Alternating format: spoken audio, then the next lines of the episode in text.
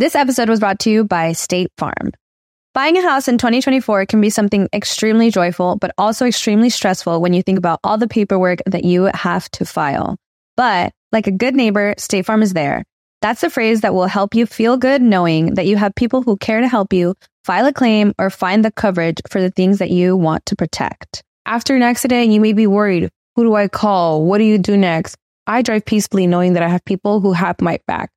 In reality, finding good insurance doesn't have to be something that is complicated to you. State Farm has options to fit your unique needs, which means you can talk to your agent to choose the coverage you need, have coverage options to protect the things you value most, file a claim right on the State Farm mobile app, or reach a real person when you need to talk to someone. Like a good neighbor, State Farm is there. With everyone fighting for attention, how can your business stand out and connect with customers? Easy. Get Constant Contact. Constant Contact's award winning marketing platform has helped millions of small businesses stand out, stay top of mind, and see big results fast. Constant Contact makes it easy to promote your business with powerful tools like email and SMS marketing, social media posting, and even events management. With Constant Contact, you'll reach new audiences, grow your customer list, and communicate more effectively to sell more, raise more, and fast track growth. Don't know much about marketing? No sweat. Constant Contact's writing assistant tools and automation features help you say the right thing at the right time every time. Plus, you can send with confidence, knowing your emails are actually reaching your customers thanks to Constant Contact's best in class 97% deliverability rate. I'm a small business owner and I believe that this is a great tool for other small business owners.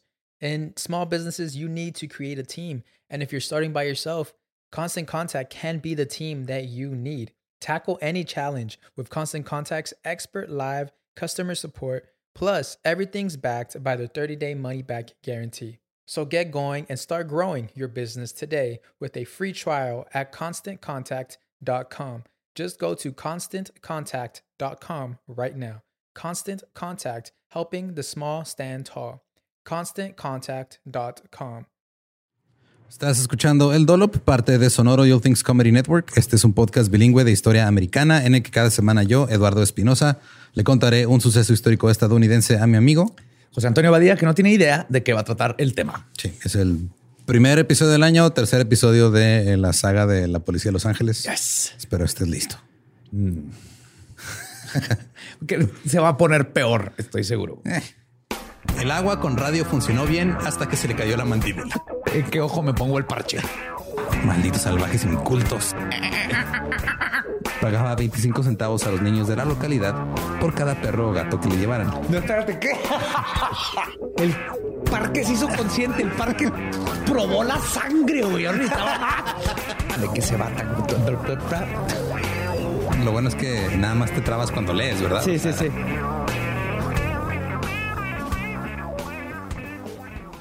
Agosto 1966. Charles Joseph Whitman subió a una torre en el campus de la Universidad de Texas en Austin y disparó a 47 personas, matando a 15. El incidente tuvo lugar durante un lapso de 90 minutos y los agentes de policía no estaban equipados para manejar la situación. Los tejanos locales acudieron en ayuda a la policía. ¡Hija! ¡A huevo, güey! Pues sí, estás en Texas, tienen más armas ellos que la policía. Sí, llegan con caballos, armas, tanques. Se dispararon al francotirador, dando cobertura a los policías para eventualmente escalar la torre. Llegaron ahí donde está Whitman y lo mataron. Luego, el Departamento de Policía de Los Ángeles estaba batallando para lidiar con los alborotadores durante los disturbios de Watts en el 66 también. Los oficiales descubrieron que las tácticas tradicionales de policía y de control de disturbios eran ineficaces contra la naturaleza caótica de las turbas. Sabían que tenían que cambiar algo, pero no estaban seguros de qué hacer. Un mes después de los disturbios de Watts, el oficial Ron Mueller de la Policía de Los Ángeles fue enviado a una casa en Surrey Street para responder a una llamada de disturbios. Un hombre llamado Jack Ray Hoxie, a des- que era el que estaba adentro, abrió la puerta, le disparó a Mueller con un rifle de alta potencia. Mueller se alejó arrastrándose, muy herido. Otro oficial se detuvo en su patrulla, también le dispararon. Emitieron una llamada de respuesta así de all units, todos los que estén, lleguen ahí. Todos los policías se dirigieron hacia la casa. Cuando llegó el inspector Daryl Gates, había 50 oficiales de policía y un caos total. Y todos con pistolitas, ¿no? Revolcitos. Sí. Hoxie estaba muy bien armado, iba de ventana en ventana disparándole a los policías. Y la policía estaba respondiendo con, pues básicamente, así, este... Pidiéndole que por favor, con No, lógica y sentido común. traían escopetas, güey, pero estaban básicamente nada más así rociando de balas a donde fuera. No, no, Sí, no, no había forma de apuntar. Ok. Cuando un tercer oficial recibió un disparo, Gates pensó que tal vez el disparo había venido de otro policía por, por dentro de todo el desmadre. La policía tenía estas balas de escopeta que eran muy pesadas, atravesaban las paredes de madera, luego atravesaban el techo. Es cuando dispararon gas lacrimógeno para sacar a este güey, había tantos agujeros en las paredes y en el techo que no hizo nada. Güey. Que tenías 50 oficiales disparando. Era una, era una rebanada de queso Es, suizo. es lo que iba a decir exactamente. Entonces echaron el gas para que saliera este güey y se salió el gas. Finalmente, un policía vestido con chalecos antibalas básicos y de bajo grado dijo ya, fue suficiente. Se metió a la casa, le disparó a Foxy, básicamente.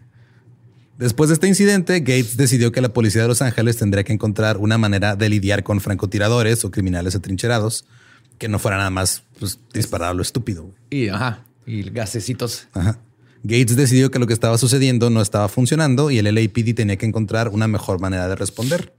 Se sentó con otros oficiales para analizar el entrenamiento de las tácticas de guerra de contrainsurgencia de Vietnam.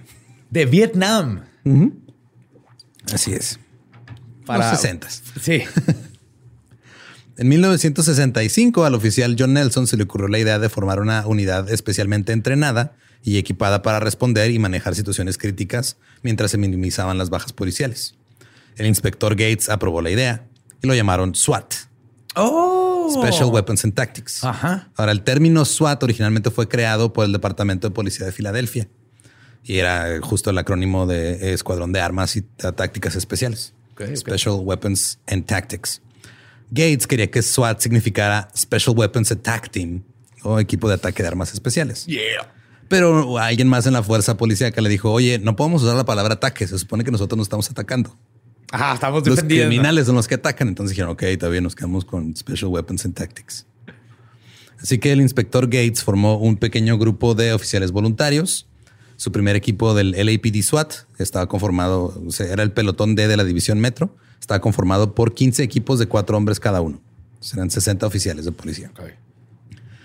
Gates y otros en el LAPD estudiaron las tácticas de guerrilla del ejército de los Estados Unidos. Los oficiales de SWAT recibieron un estatus y beneficios especiales por encima de los oficiales normales, por decirles así. Para estar mejor preparados. Ajá. Pero también a cambio tenían que este, ir a capacitaciones mensuales. Eh, los oficiales entrenaron con el cuerpo de Marines en, este, en el Camp Pendleton y con otros expertos militares y fueron entrenados para lidiar con el fuego de francotiradores primero, luego para lidiar con un caos de gente Con un atrincherada. güey en una casa hecha de queso suizo. Y también compraron equipo y armas pesadas. De hecho, el LAPD consideró comprar un vehículo blindado de transporte de personal de 20 toneladas que podría equiparse con una ametralladora de calibre 30, con gas lacrimógeno y con un lanzagranadas. Pero la policía, el departamento de policía dijo, no, no, no tenemos ahorita 35 mil dólares para gastarnos. en ah, eso". fue por eso. No fue porque, a ver, como que un lanzagranadas en medio de este. No, ahorita ya lo. Neighborhood. Sí, sí, sí, es cierto. Pero en ese momento era, no, ahorita no hay dinero. güey". Eventualmente empezaron a hacer este cateos y se quedan con el dinero y ya con eso compran, güey. Todo el Assets sí. for Feature, que este, creo que Ajá. este año, o sea, el 2000, eh, bueno, el del año pasado, pues, 2021, fue el primer año que la policía, no me acuerdo de qué estado, creo que California, incautó más dinero del que se reportó robado. Sí, o Sí, sea, es que tienen derecho a quitarte todo, ¿no? Cuando te arrestan. Sí, te quitan todo y se lo quedan, güey. y Si lo tienes usan. dinero tuyo que tú hiciste legalmente, Ajá, sí. aunque te agarren por otra cosa, se quedan también con eso. Y todas tus propiedades y Sí, oro. entonces, o sea, este año sí sobrepasó en la gráfica, está así de güey. Ahora la policía robó más que los ladrones. Eh, al principio, los policías regulares de Los Ángeles trataban mal a los del SWAT. Gates dijo, cito, durante mucho tiempo fueron tratados como persona non grata dentro del departamento, porque SWAT opera como una, operación cuasi militarista y esto ofendía a algunos de los altos mandos. Traté de explicar la diferencia. Mientras que los militares entrarán con bazucas y volarán el lugar, el objetivo principal de SWAT es sacar a todos siempre a salvo. Si alguien muere o resulta herido, la operación es un fracaso. Señalé esto en vano. Fueron desterrados de los círculos policiales cotidianos y tuvimos que mantener nuestro entrenamiento en secreto. Oh my God. Los Los policías. un grupito de ninjas. Sí, los policías eran de no, esos güeyes que pedo. O sea, ya están mamando con los También ah, SWAT. tiene que haber poquitos celos porque Ajá, de están que vestidos tienen- de negro más chido, traen casquito, carro blindado, ahí está por llegar. Ahora, inicialmente, el Partido de las Panteras Negras utilizó patrullas ciudadanas armadas para monitorear el comportamiento de los oficiales de policía y desafiar la brutalidad policial. Para 1969, los programas sociales comunitarios se convirtieron en su actividad principal.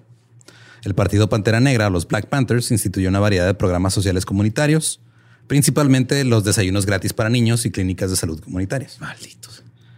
Güey, querían un mundo mejor. No, no, no, no, no. Pero ahí va a llegar la policía, güey. El director del FBI, J. Edgar Hoover, llamó a los Black Panthers la mayor amenaza para la seguridad interna del país. Supervisó un extenso programa de vigilancia, infiltración, perjurio, acoso policial y muchas otras tácticas diseñadas para socavar el liderazgo de las Panteras e incriminar a sus miembros para desacreditar y criminalizar el partido. Es que hay que estar conscientes que eran tiempos difíciles en Estados Unidos. Estaban los Black Panthers de- dándole desayuno a los niños. Se estaba llenando de hippies. Sí. Se la pasaban oyendo música en parques todo el Y día. besándose, güey, y sí, olían raro. Y fumando hierbas. No, no, no. Eran tiempos difíciles. La policía necesita armarse. Y este, pues lo que hacían después de, de desacreditar y criminalizar al partido era pues, tratar de que se les acabaran los recursos y no tuvieran ya este, más gente que los apoyara. Y el programa también fue acusado de asesinar a varios miembros de las Panteras Negras. Por ejemplo, el 4 de diciembre de 1969, Fred Hampton, del capítulo de Illinois de las Panteras Negras, estaba dormido en su casa de Chicago cuando fue asesinado a tiros a quemarropa durante una redada de drogas por parte del Departamento de Policía de Chicago. En- esto fue el año pasado, ¿verdad? No, fue en el 69. Que- Es que acaba de pasar exactamente lo mismo. Entonces ya hablaremos de, digo, todo eso de Fred Hampton fue culpa del FBI. Lo hablaremos después en su propio episodio. Oh my God. Ok. En Los Ángeles, los Black Panthers se estaban preparando para una confrontación inevitable con el LAPD, pero no estaban preparados para una unidad SWAT bien organizada y altamente equipada. El 6 de diciembre, dos oficiales de patrulla afirmaron haber visto a miembros de, Black, de las Panteras Negras, a Paul Red, a Doug Smith y a Jerónimo Pratt, en posesión de armas de fuego ilegales. Entonces emitieron órdenes de cateo por armas ilegales y esas mismas órdenes fueron cumplidas dos horas antes del amanecer del lunes 9 de diciembre.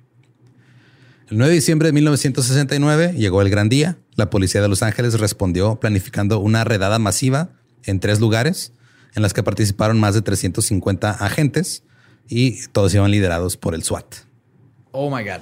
Órale, cabrones. Traemos lanzacuetes y racismo sistemático. Van a verga. Los Black Panthers respondieron a la policía en su puerta con disparos y lanzando granadas. SWAT y todos los policías alrededor respondieron disparando cientos de rondas en el edificio fortificado. En total, ambos bandos dispararon más de 5.000 rondas de munición. A medida que pasaban las horas, SWAT se dio cuenta que no podían disparar a estos, a estos tipos en el edificio porque estaba fortificado. En ese momento, Gates solicitó a los Marines un lanzagranadas, Así de pelada. ignorando su propio argumento de que si alguien muere o resulta herido, la operación es un fracaso. Sí, exactamente. Creo que alguien estaba así como que, ¿qué no hicimos esto hace un- ¿Qué no nos hicieron a nosotros para no estarle disparando a las paredes? Ajá. En ese entonces, antes de que pudieran obtener lanzagranadas, tenían que obtener la aprobación federal. Ah, creí que tenían que tener dos copias de su INE y un recibo Casi, casi. de la luz. El alcalde llamó al Departamento de Defensa en Washington y les dijo, hey, tenemos aquí unos negros que queremos este, sacar de un edificio. Tratar bien, ajá. Podemos usar lanzagranadas. El Departamento de Defensa dijo, sí, güey, cállate, ahí está, llégale. Es cierto. Llegó el lanzagranadas. Antes de que lo usaran, pues, estaba así, o sea, estaba ahí en un, en un vehículo cerca del, del- del lugar. Las panteras negras se rindieron. Eran 11 panteras negras contra cientos de policías y un Y un lanzagranadas. lanzagranadas. Solo tres Panthers y tres policías resultaron heridos, lo que hizo que la primera operación de SWAT no fuera un éxito porque salieron heridos. Es lo que iba exactamente. ¿no? Tuvieron Pero- que ir a la, la casa del vecino a pedirle un lanzagranadas. Ajá, y además, pues, este, no lo usaron. Entonces, ya para ellos el no usarlo fue, ah, fue un éxito. Ya no tuvimos que No tuvimos que usar lanzagranadas. explotar una casa. Pero hubo heridos. Ah, no, pero no, no importa. Pero tú dijiste que si había heridos, no, Daño no, colateral, compa. era otra cosa. El siguiente gran evento del SWAT ocurrió el 17 de mayo de 1974. El LAPD descubrió que eh, el, Ejército de Liberación Simbionés o el Symbionese Liberation Army, que también va a tener su episodio eventualmente, un grupo de extrema izquierda completamente loco que había secuestrado a Patty Hearst y había asaltado bancos. Estaban, miren, Ram sabe de qué hablo. Estaban escondidos en una casa en Los Ángeles. El SLA luchaba por la igualdad racial, pero eran casi en su totalidad eh, pues, adolescentes y jóvenes blancos. Incluso se refugiaron en un vecindario negro y los mismos negros dijeron, oye, hay un chingo de güeyes blancos locos allá con armas. güey". Y fueron ellos, le dijeron a la policía de esos güeyes. Y blancos, no, güey. Es como nosotros comprendemos tu lucha, carnal. Por eso secuestramos a esta mujer y le lavamos el cerebro. Sí. Eh, más de 400 policías lo- rodearon la casa del SLA en la calle 54 en Los Ángeles. SWAT lanzó gases lacrimógenos contra la casa. Los miembros del SLA respondieron con armas automáticas. El tiroteo se prolongó durante dos horas. Cuando la policía disparó más botes de gas lacrimógeno y la casa se incendió, murieron seis miembros del SLA, pero ningún policía. Se dispararon más de 9000 rondas entre el LAPD y el SLA en dos horas. ¿Cuántos le están gastando en balas? Un chingo. Después de este tiroteo, los equipos SWAT recibieron chalecos antibalas y armas automáticas. Oh, ¿todavía no traían? Todavía no traen. Entonces ya el SWAT moderno que conocemos nació después de este pedo en el 74. Ahora, unos años antes, eh, cuatro años antes, el 20 de septiembre de 1970, nació un niño en Los Ángeles, se llamaba Larry Warfield Jr. Su papá era Larry Warfield Sr. y su madre era Barbara Allen. En realidad no eran ellos porque no eran sus nombres. Eh, en realidad se llamaban Dorothy Clay y Larry June Phillips y estaban huyendo de la ley.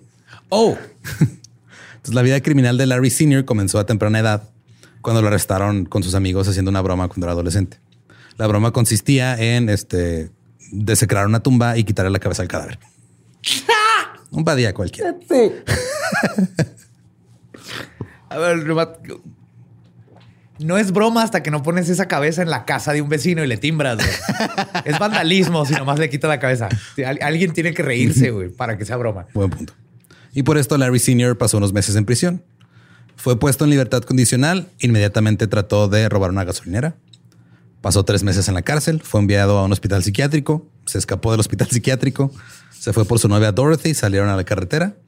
La Larry Sr. luego se cambió el nombre a Daniel Ira Warfel. Dijo que escogió este nombre porque Daniel era alguien con quien él fue a la escuela y que era un niño de mamá. Entonces dijo, "Ah, ese es he's a good boy, entonces voy a usar su nombre. Se sabe muy poco sobre la mamá de Larry Jr., Dorothy. Solo se sabe que utilizó los alias Dorothy Clay, Dorothy Mistas, Frances Ellen García, Dorothy Stefano, Barbara Allen y Dorothy Phillips. Y la única vez que alguien supo algo de su ocupación fue es que era prostituta. En alguna forma que llenó ahí de ¿qué te dedicas? Me prostituyo. I don't know. en algún arresto o algo le pusieron eso. Un día, Larry Sr. iba caminando por la calle en Salt Lake City, en Utah, cuando un policía se le acercó, le preguntó su nombre. Larry Sr. le dijo su nombre real, lo metieron en la parte trasera de la patrulla. Luego el oficial revisó si tenía órdenes de arresto. Tenía varias. Ajá. Entonces Larry salió corriendo a la parte trasera del carro. El policía no lo, que inventar puertas que no tienen Ajá, que no se seguro adentro. por adentro. El policía no lo pudo atrapar, así que Larry y su esposa decidieron mudarse a Los Ángeles. Ahora, mencionó los antecedentes de Larry Sr., porque en realidad el que importa en esta historia es Larry Jr., Ajá. pero tiene mucho que ver lo que aprendió de su papá. Larry Sr. se veía a sí mismo como una víctima de la aplicación de la ley y consideraba a los policías como enemigos. Mientras la familia celebraba el sexto cumpleaños de Larry Jr., los policías irrumpieron en la puerta y arrestaron a Larry Sr. mientras su hijo miraba horrorizado. No. Sí, feliz cumpleaños, Larry. Y llegan los policías. Abajo, señor. ¿Me, puedo llevar una rebanada de pastel? La vez anterior que Larry Sr. había sido encarcelado, siete años antes de, de- la fiesta de cumpleaños, tenía una cicatriz de tres cuartos de pulgada en la rodilla derecha y este, dicen que ahora tenía aparte una cicatriz de media pulgada en la parte inferior de la mandíbula, una en la parte inferior del antebrazo, una cicatriz de dos pulgadas, cinco centímetros en el otro antebrazo y una cicatriz de herida de arma blanca de una pulgada en el torso. Entonces, Era un Witcher. en siete años el güey ya lo habían apuñalado varias veces. Más tarde, Larry Sr. explicaría algunos de los consejos que le dio a su hijo. Dice que su consejo más importante fue, cito, si estás haciendo algo mal, Salte de la patrulla. no se lo digas a nadie. ok, también, también funciona. El matrimonio de Larry Sr. y Dorothy terminó en 1980. Larry Sr. vería cada vez menos a su hijo. Cuando lo veía, trataba de impartirle su sabiduría criminal. Le contaba historias de lo que él hacía del lado equivocado de la ley, sus hazañas, sus experiencias y de cómo jamás podría confiar en la policía. Qué bonito. Es como el Lion King, pero Ajá. En- Pero ajá, en en criminal. criminal. Algún día todos estos bancos, hijos, los podrás asaltar. Larry dejó la escuela en el noveno grado y se casó con su novia en la secundaria. Eh, Larry Jr. ahora ya tenía un plan.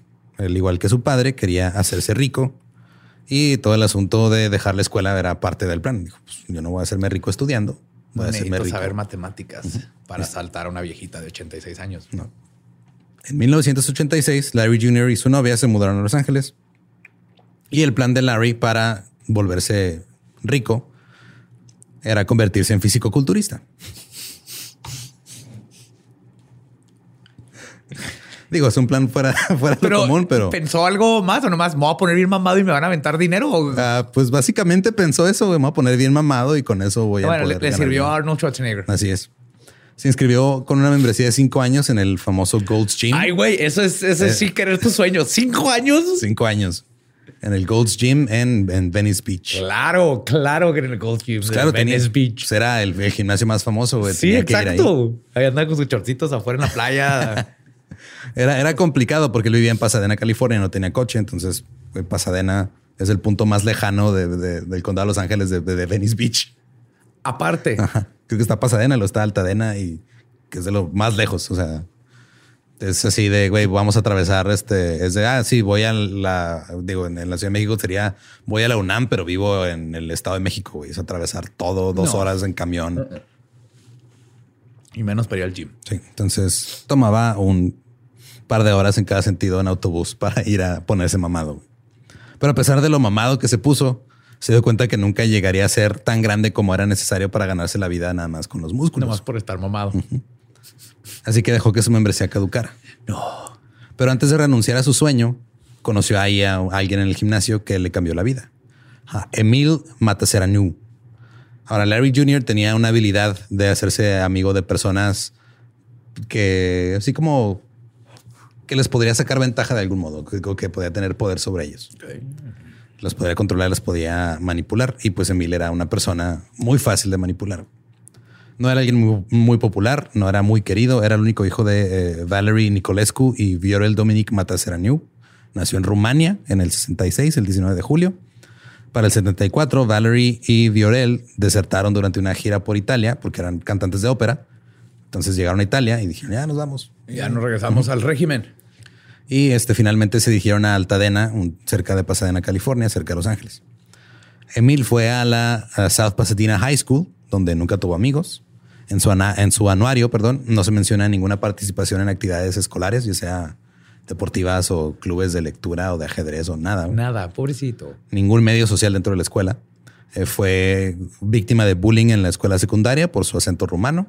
Además de esto, tenía epilepsia y sobrepeso. Oh, Se volvió muy introvertido, se metió en las computadoras y pasaba casi todo su tiempo en casa. En 1982, su madre, Valerie, tuvo, eh, obtuvo una licencia de cuidado para albergar adultos con discapacidades. La razón por la que lo hizo es de que podías recibir entre mil y cuatro mil dólares al mes por cada persona discapacitada que albergaras. oh. Albergó seis. Le puso al lugar Valerie's Villa y ahí fue donde las cosas empezaron a irse a la chingada. Emil también comenzó a interesarse por las armas de fuego. Un vecino dijo que siempre lo veía limpiando armas y debido a toda la tensión en torno al hecho de que sus padres te estaban peleando, estaban teniendo problemas económicos y de que su mamá metió a, A viejitos a la casa. Ajá. a viejitos discapacitados a la casa, pues se volvió una persona de mecha corta. Creo que cualquiera. güey. Desarrolló problemas de ira y de actitud. En una ocasión amenazó a su vecino con una motosierra porque el perro caminó encima de su césped. Wow. Ni siquiera se cagó el perro, O nada sea, más. full Texas Chainsaw Massacre por nomás por el perro. Se emitió una, una orden para el hogar de Valerie, una, para ir a revisar qué pedo, porque dijeron que estaban dejando armas de fuego esparcidas por la casa. Ahora, armas de fuego esparcidas por la casa, donde viven seis personas con discapacidades mentales. No es, no, no es la mejor situación. No.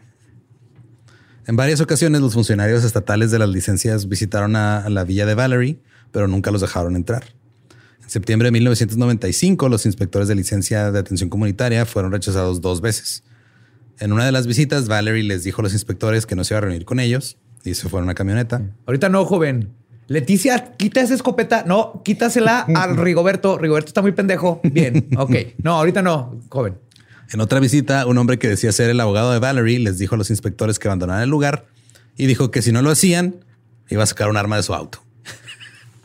Esos son los abogados que quieres tener de, tu lado. Si lo dejan solo, voy a sacar un arma y voy a abrir la puerta y van a salir los loquitos con pistolas, porque hay pistolas regadas por todos lados, ¿eh? eh ah, Espérense, no, no dije eso.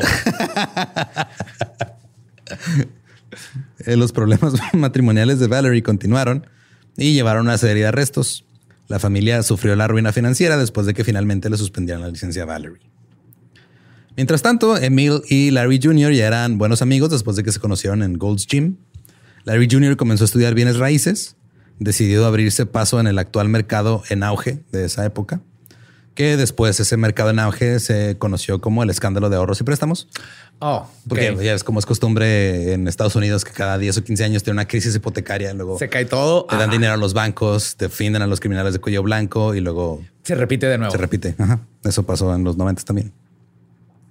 Eh, el, el 3 de noviembre de 1990, Larry obtuvo su licencia de vendedor, pero tenía que aprobar el examen antes del 3 de mayo del 92 y aprobar la verificación de antecedentes penales. Entonces fue, te damos la licencia, pero todavía tienes que pasar un examen, tienes que sacar una carta de no antecedentes penales y luego ya puedes empezar a hacer este pedo. El 30 de enero de 1991, la licencia de Larry fue suspendida indefinidamente porque procesaron su verificación de antecedentes y se dieron cuenta que sus huellas digitales revelaron un arresto. Uno. Uno. En 1989, Larry se metió a un Sears, a un Sears en Alhambra, California, y se robó varios trajes con un valor de 400 dólares. Oh, ok. Trajes de. Para, para verse bien. Sí, güey. Pues para poder ser un, vendedor, de bienes raíces. Que todos los vendedores de bienes raíces compran su ropa en Sears, aparentemente. Por eso se ven iguales en las fotos. Siempre que vas así en las, en las banquitas que de camión, todos traen la misma pinche corbata, güey. No sé por qué.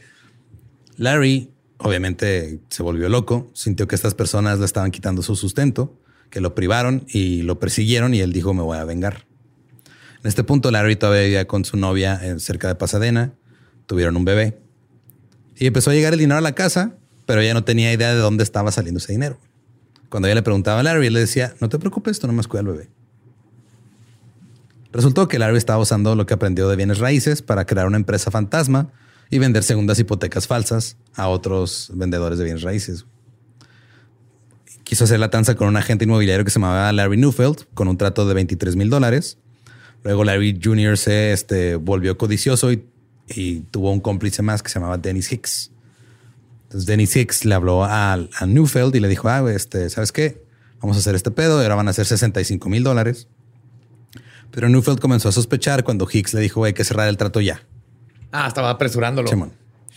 Así que Newfeld condujo hasta la casa en cuestión, habló con el propietario y se dio cuenta que no había ninguna segunda hipoteca, todo había sido una estafa.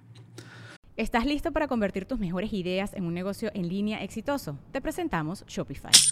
Tal vez no lo sabías, pero nuestro podcast More Than Mamis es un negocio y lo empezamos por supuesto para desahogarnos y hablar sobre la maternidad, no para convertirnos en expertas de ventas y del e-commerce. Así que sí, necesitábamos ayuda para vender nuestro merch y poner en marcha nuestra tienda. ¿Y cómo suena con Shopify?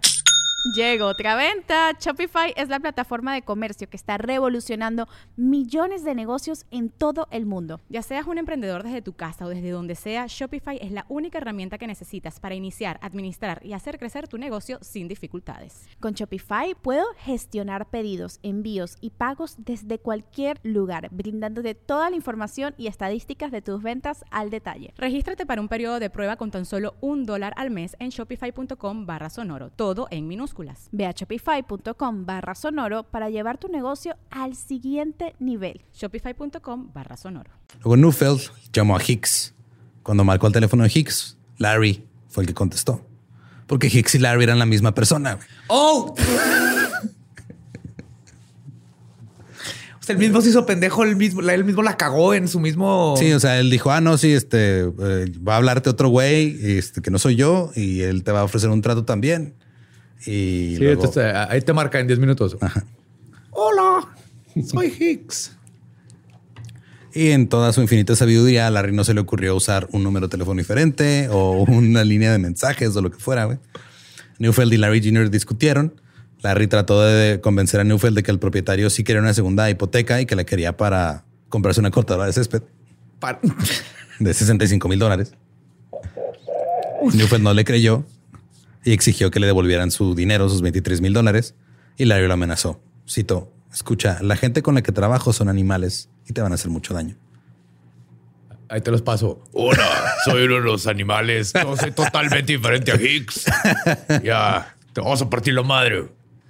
Neufeld colgó y llamó a la policía, pero Larry no fue atrapado. Creó una nueva empresa fantasma, comenzó la estafa de nuevo. Esta vez se le acabó la suerte y fue capturado por la policía. Y en ese momento, cuando lo capturaron, tenía una pistola, una Browning High Power de 9 milímetros, la traía cargada.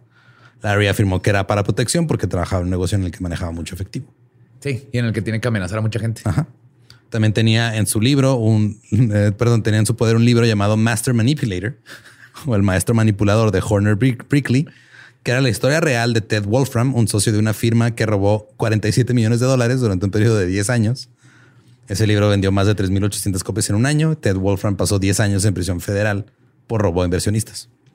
Y Larry quería el mismo estilo de vida, por eso tenía ese libro. güey. No sabemos cómo, pero Larry no fue procesado por los cargos. Se rumora que o entregó a algunos cómplices que sí tenía haciendo tranzas inmobiliarias, Ajá.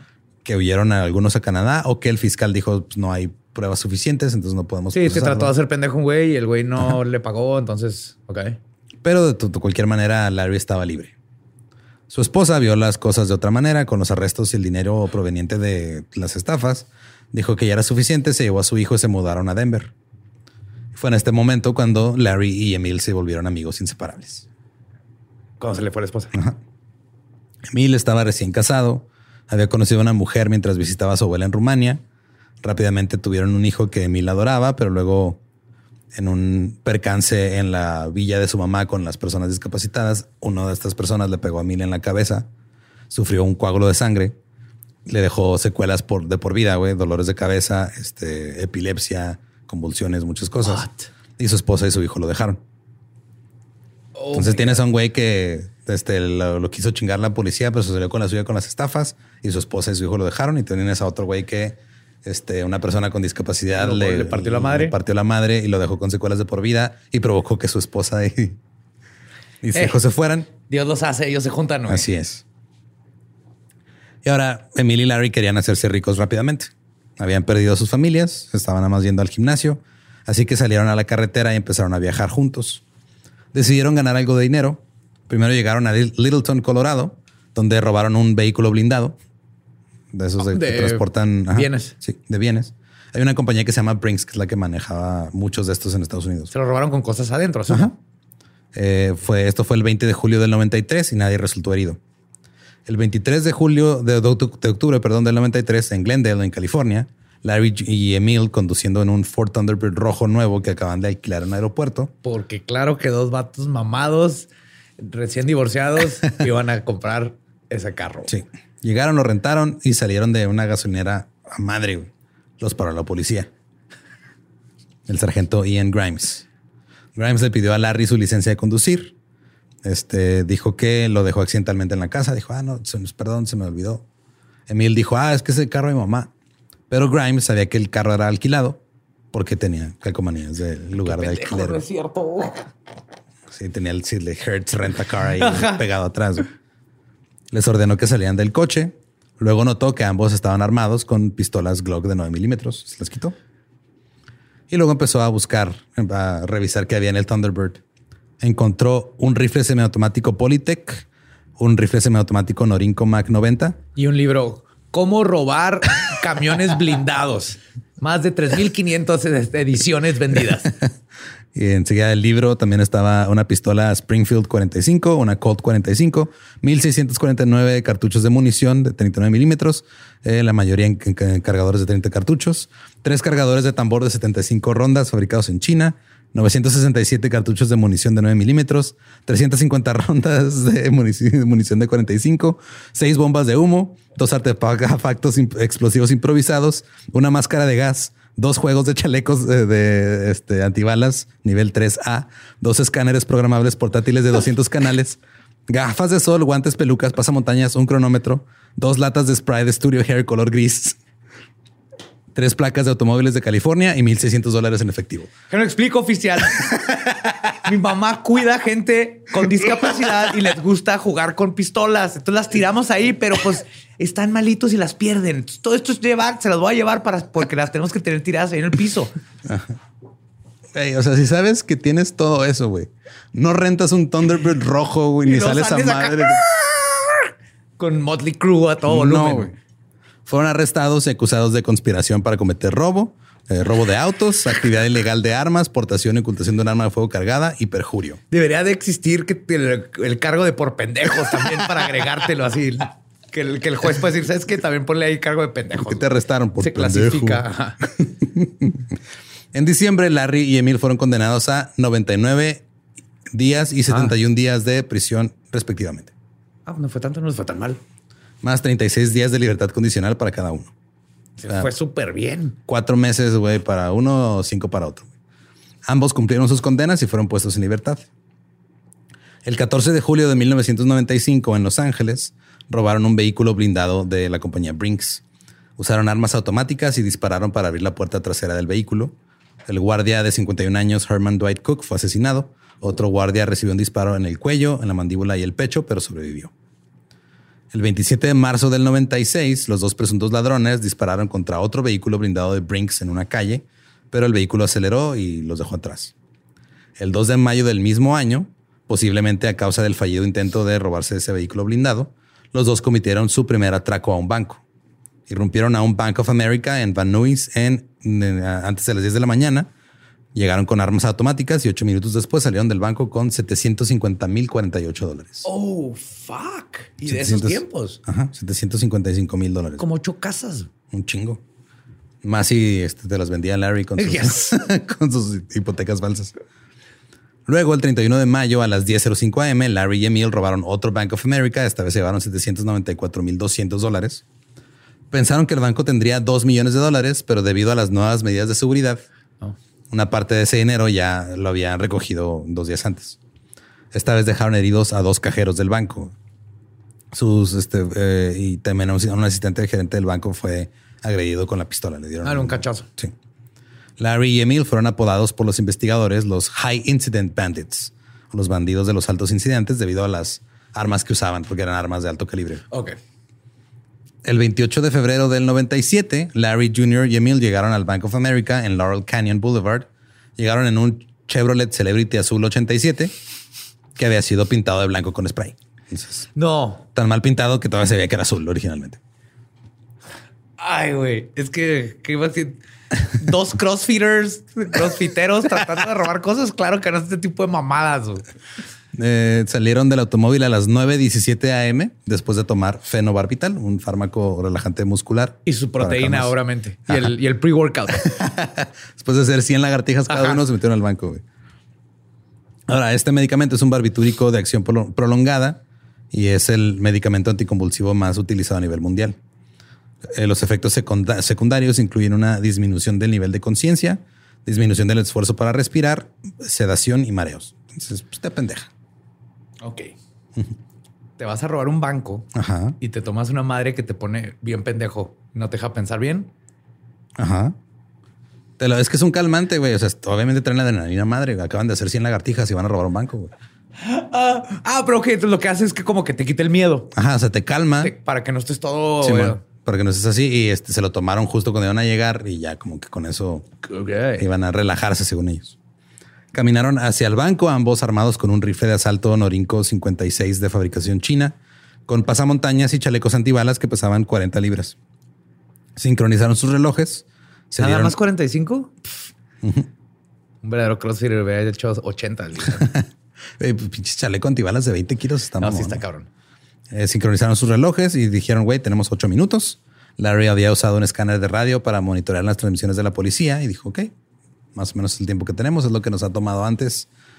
Eh, Entraron y órale, bro. Sí. Esto es un asalto. Eche todo y hagan 30 sentadillas en lo que les quito su dinero, bro. y cuando iban entrando al banco, unos oficiales de policía los vieron por afuera del banco. Lauren Farrell y Martin Perello los vieron entrar. Se dieron cuenta que eran estos güeyes con armas largas y dijeron, ah, cabrón, ¿serán los High Incident Bandits que estamos buscando? ¿Serán? Me los imagino así todos mamados con esas camisas de este sin mangas Ajá. que se te ve todo el pecho y lentes Oakley, güey, así. Tornasol a los dos. Eran los noventas, güey, claro que y andaban- licras. claro que andaban así. cangurera. Sí, claro que andan así. Eh, se dieron cuenta de que ah, son estos dos güeyes que hemos estado buscando. Parece que van armados como si fueran a un pinche bombardeo. Y emitieron una alerta 211, que es el código policial para un robo a mano armada. Farrell y Perello luego se colocaron detrás de un camión estacionado mientras Emil obligaba a un hombre de 32 años en uno de los cajeros automáticos a que se metiera al, ba- al banco. Ok. Se vio que alguien estaba afuera y dijo, métete acá. El pobre Sí, señor nomás, ahí. ¿no? Ese pobre güey nomás ha ido a depositar 85 dólares al cajero. güey. ¿Neta? Y lo iba a depositar. Ni siquiera, ni siquiera iba a sacarlo para comer. No, lo metió para que no fuera a salir a avisar a la policía. Entraron al banco. Larry Jr. gritó, this is a fucking hold up. O este es un pinche Claro. atraco. Abrieron fuego hacia el techo para intimidar a los cajeros y a los clientes. Claro. Los oficiales afuera informaron de los disparos. Dentro del banco, Larry y Emil estaban experimentando algo de problemas porque debido a las nuevas medidas de seguridad que habían sido implementadas por culpa de ellos, No se les vean bien los quads. es que no se ve, Mil. Mira, no se me la, ve. miran la cámara en el espejo ese cóncavo, ¿no? No, a ver, ¿pueden, ¿alguien puede mover la cámara para acá? Necesito de checar mis quads. Eh, debido a estas medidas de seguridad, los bancos ahora habían dividido su dinero en cajas separadas con llave para frenar a los ladrones y ayudar que llegara la policía. También Bank of America había cambiado sus tiempos de entrega a sus bancos y como resultado la suma de dinero en el banco era mucho menor de la que esperaban. También esperaban millones de dólares y no había. Emil exigió al gerente que les diera todo el dinero, pero ya no había más. Y enfurecido, se puso a dispararle a lo pendejo a la bóveda, destrozando parte del dinero que había ahí. Ay, güey. Finalmente se fueron con 303 mil 305 dólares. No estuvo mal. Ellos esperaban un millón o más. Ajá. Ya para ese momento, varios equipos de policías estaban rodeando el banco. El sargento Larry Haynes y el oficial Martin Whitfield estaban en el lado norte del banco. Farrell y Perello estaban eh, eh, enfrente, el oficial Brendlinger en el lado noreste y los oficiales Svoravan y Stuart Guy estaban en la puerta occidental con Tracy Angeles y William Krulak. A las 9.24 am, Larry Jr. salió del banco, vio a a Whitfield a unos 60 metros de distancia y le y abrió fuego. Empezó a disparar. ¿Así Simón, con su rifle de asalto, acribillando los vehículos a balazos. La gente se asustó, empezó a correr en busca de refugio. Larry continuó disparando su arma durante varios minutos y finalmente disparó contra siete policías y dos civiles. Tráguense su proteína de plomo, bro. Luego Larry comenzó a disparar contra un helicóptero del LAPD que acababa de llegar. Guay. Pues viene el helicóptero y te va a chingar, pues tú le disparas. ¿Cómo que por qué? Es, es obvio, güey. Es son los noventas. Eso, eso veías en la tele. El- o sea, De hecho, estaba más. ese helicóptero iba a explotar cuando le el una bala. aprendió de. John McClane. El helicóptero eh, fue, se subió a una altitud más segura. La policía respondió al fuego con sus pistolas, pero debido a que Larry estaba con un pinche chaleco antibalas super mamón y todos sus músculos, pues el güey ni cuenta. ¿Oh, no sentían los balazos? Pues le dieron varios balazos, pero no tuvieron mucho efecto. Es es la creatina, güey. Lo que te hace, te ayuda con los músculos para no andar adolorido muscularmente. Incluso la escopeta que traía el oficial Zboravan no hizo mucho. Era una escopeta 37, modelo 37 marca Ítaca. No la conozco, No. pero Larry se metió otra vez al banco. Ahora volvió a salir junto con Emil. Ambos llevaban una bolsa grande que contenía el dinero que robaron. El pedo es de que, pues, cuando iban saliendo, se activaron los paquetes de tinta esos que explotan y echan a man- todo, güey. Ajá. Y lo más cura es de que luego el gerente, el, el- el- el subgerente del banco dijo, güey, es que la neta, o sea, no era mi intención. Yo en el pánico no me di cuenta que los metí ahí. Fue sin querer. Fue sin querer, fue por accidente. güey. 18 minutos después de que comenzara el tiroteo, llegaron los miembros del SWAT. Uh. Venían directamente de su entrenamiento atlético con pantalones cortos y tenis y sus chalecos antibalas. O sea, tienes a puro gym boy aquí ahorita. Todo el mundo así sudadito, güey, mamadito. También estaban armados con sus AR-15. Primero, los miembros del SWAT se apoderaron de un vehículo blindado de Brinks para evacuar a los heridos que estaban eh, detrás de los coches en la calle. Y ahora Larry y Emil solo estaban tratando de escapar. Ya era lo único que querían era ya salir con vida de este pedo. Y su plan de escape era disparar a todos en todos lados. Y ya. La- se llama la técnica Robocop. Abrieron fuego contra oficiales y civiles, hirieron al oficial Stuart Guy y a un civil, volvieron a disparar contra el oficial Whitfield y el sargento Haynes. Luego comenzaron a moverse hacia su Chevrolet Celebrity azul pintado de blanco con spray. Fue entonces cuando uno de ellos recibió un disparo. A Emil le dispararon en el antebrazo y luego Emil recibió un segundo disparo, esta vez en el culo. En el culo. Se le dieron en- así en la nalguita. Así. Y rebotó. ¡pim! ¿De lo mamado que sabemos, estaba o no estaba tan mamado? No estaba tan mamado. Larry luego vio un grupo de oficiales tratando de flanquearlos desde un patio trasero y abrió fuego. El detective Harold Valadares fue golpeado en la cabeza por escombros y resultó gravemente herido. O sea, si le pegó algo y luego ese algo le rebotó en la cabeza y no se murió, pero sí. Pero quedó mal. sí. En medio del tiroteo, cinco oficiales fueron a la tienda BB&B Gun Shop a tomar prestadas armas y ¿Es en municiones. serio esto? Sí, No es cierto. sí. ¡America! ¡Fuck you! Buenas tardes, señor. Este, ¿Sí? ¿Qué pasó? Fíjese, soy policía. Nos estamos Ah, ¿qué agarrando a, a balazos allá con unos güeyes bien mamados. Ah, bros. sí, sí. Ok. sí. ¿No tendrá unas dos, tres pistolas que nos preste? Se las Sí, regreso, le este- dejo mi identificación, le dejo mi No, tarjeta mira, de bien. No, mira, ¿seguro? tú llé- llévate toda la tienda. Chido, eres no, policía, gracias. eres blanco, tú ve- llévate Ahorita todo. se los traigo más, hasta las limpio antes de traérselas. Sale, muchas gracias. No, no, gracias a usted. God bless America. Emil se subió al Celebrity, encendió el motor mientras Larry lo cubría con un rifle semiautomático. Eh, la policía le disparó y le dio al rifle. Se lo, se lo desmadraron. Larry también recibió un golpe en el hombro. Arrojó el arma al suelo, sacó otro rifle de asalto, un Norinco 56 S1, pero estaba atascado, güey, no podía disparar.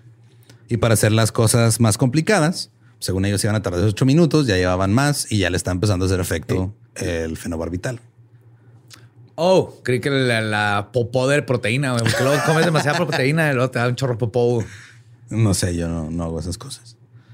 Es este. ¿También sale así como en polvito o sale normal? Sale gaseoso así. si te pones listo, lo guardas y te, te sirve. Entonces Larry ya estaba empezando a perder un poco la coordinación. El rifle se quedó atascado, Larry lo tiró al suelo y abrió fuego con una pistola, una bereta semiautomática 9 milímetros. La policía respondió al fuego y le dieron a, la- a Larry en la mano derecha. Se le cayó la Qué pistola. pinche puntería para darle las pistolas y, Y a la mano, ¿eh? güey. Le dieron en el hombro, en la, pues que. Y en la nalga. En la, en la- en la nalga el otro güey. Estuvieron en el hombro, en, la, en el rifle, luego en la mano, le- se le cayó la pistola. Parece lucha de policías de una película PG-13. Y luego, mientras estaba tratando de recoger la pistola, le dispara, le seguía disparando el SWAT y 10 este, balas penetraron su, su chaleco antibalas. Ya, porque los chalecos antibalas van perdiendo con cada impacto, van perdiendo. Sí, el Kevlar se va... Sí, se va desmadrando. Desmadrando. Pierden, ¿cómo se llama? La estructura. Sí. Fue en ese momento cuando Larry se disparó a sí mismo en la barbilla. ¿A propósito? No sabemos. Es el pedo. O sea, unos dicen que dijo, ya, mejor aquí me mato. Otros dicen que como tenía la mano herida y no podía recargar con una sola mano, la quiso recargar apoyando en la barbilla y se disparó. Eso, eh, mira, pa- para como son estas dos bolas de idiotas, a mí se me hace más probable la Yo también siento que esa fue la, la que pasó. No lo veo como alguien que se, Se quisiera mataría. matar. Ajá. Lo veo como alguien pendejo que le pasaría eso. Mientras tanto, Emil seguía conduciendo por Archwood Street. Levántate, bro. No pain, no gain, bro. Eh, tomó la decisión de abandonar el Chevrolet y robar otro vehículo porque pues ya tenía dos llantas ponchadas. Te veo en el gym en el cielo, bro. Tenía el- su carro tenía dos llantas ponchadas, el parabrisas también así hecho mierda y un Y estaba ahí. pintado para la chingada. No se Claro. nos olvide nunca que estaba pintado para la chingada. Emil trató de pues, este, parar un, un Ford Tempo rojo, disparó contra el conductor, pero no pasó nada. El coche y el conductor escaparon. O sea, como que, güey, nomás vio la, la bala, le dio al, no sé si fue al cofre o al vidrio y, Y se, siguió. Simón. Luego Emil se encontró con otro grupo de autos que estaban en el tráfico y entre esos estaba el ingeniero es- aeroespacial Bill Maher, que había estado tratando de conducir hacia su lugar de trabajo, pero lo desviaron porque había un tiroteo. Y terminó topándose con el tirador. Sí. Este trabajaba en el aeropuerto de Van Nuys y iba rumbo a, su trabajo en su Cherokee del 63. Uh, nice. Ese es un buen carro. Lo habían desviado a Archwood por el tiroteo. Emil le disparó a Mar, lo hirió y lo obligó a huir a pie. Y Mar corrió a la casa de una viejita que se llamaba Dora Lubchensky de 69 años que estaba pues, siguiendo todo el reportaje de este pedo, que estaba pasando en tiempo real. Venga, mijito, y ahí le tengo un panecito para el susto. Lo vi ahí en la tele cuando le dispararon, mijo. De hecho, la señora creyó que era este, un intruso y llamó a la policía y por un, por un periodo de tiempo creyeron que Mar era un sospechoso también. Oh my God. Entonces este güey va rumbo al trabajo, va tarde porque lo desvían porque hay un tiroteo, le disparan, güey. Va con una viejita que le tira paro, la viejita lo entrega a las autoridades y las autoridades piensan que él es un cómplice que estaba ahí esperando para oír también. Ese sí es un mal día. Ese es el peor día. Y todas se lo descontaron. Mientras tanto, Emil tomó un rifle semiautomático Bushmaster, conocido como el Dissipator, The Dissipator. el disipador. Lo tomó de la cajuela de- de- del Celebrity azul pintado blanco. Vio a la policía acercándose, se subió al jeep de Mar y trató de echarlo a andar.